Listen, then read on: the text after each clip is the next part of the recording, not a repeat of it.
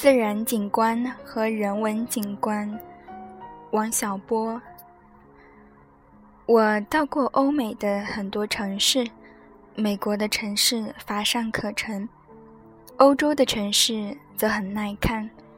比方说，走到罗马城的街头，古罗马时期的竞技场和中世纪的城堡都在视野之内，这就使你感到置身于几十个世纪的历史之中。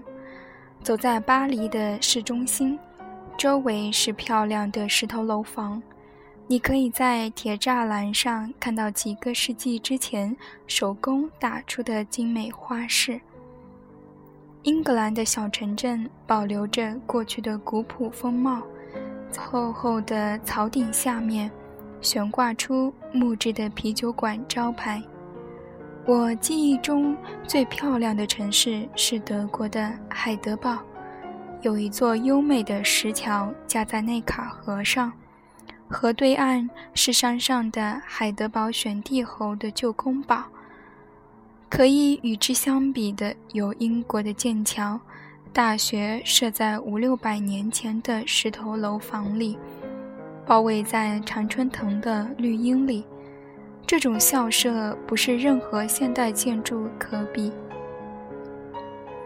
比利时的小城市和荷兰的城市都有无与伦比的优美之处，这种优美之处就是历史。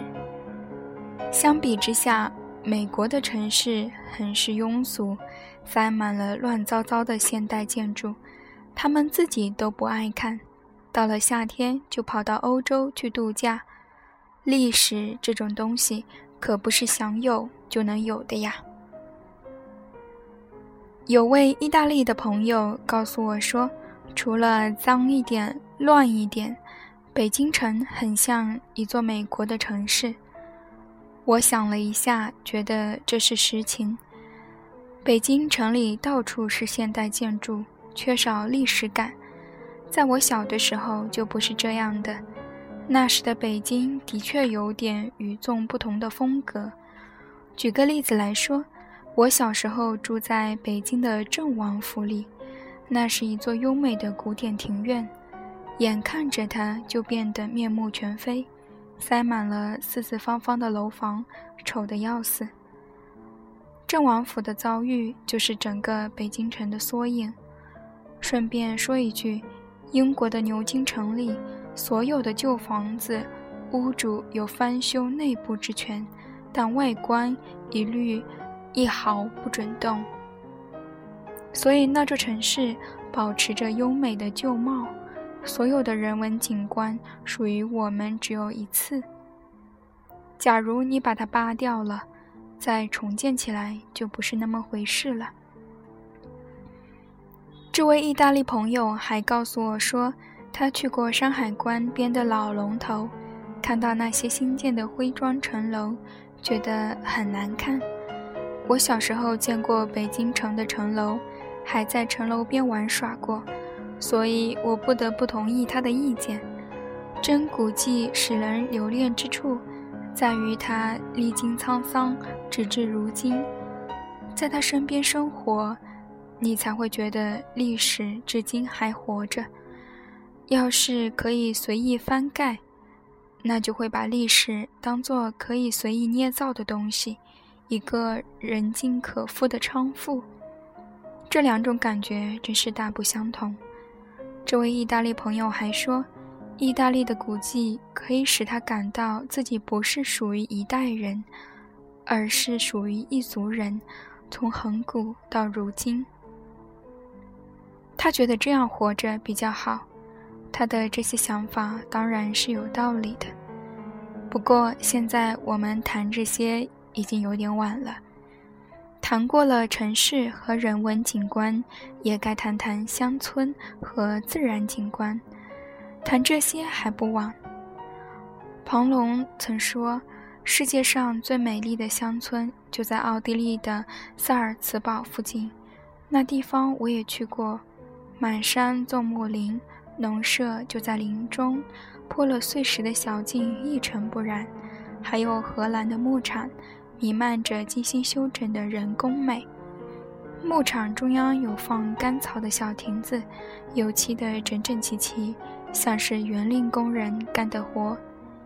因为要把亭子造成那个样子，不但要手艺巧，还要懂得什么是好看，让别人看到自己住的地方是一种美丽的自然景观，这也是一种做人的态度。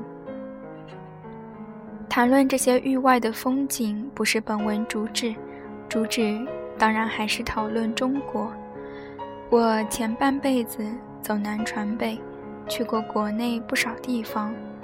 就我所见，贫困的小山村，只要不是穷到过不下去，多少还有点样。到了靠近城市的地方，人也算有了点钱，才开始难看。家家户户房子宽敞了，院墙也高了。但是样子恶俗，而且门前渐渐和猪窝、狗圈相类似。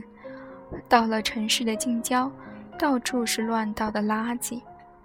进到城里以后，街上是干净了，那是因为有清洁工在扫。只要你往楼道里看一看，阳台上看一看，就会发现，这里住的人比近郊区的人还要邋遢得多。总的来说。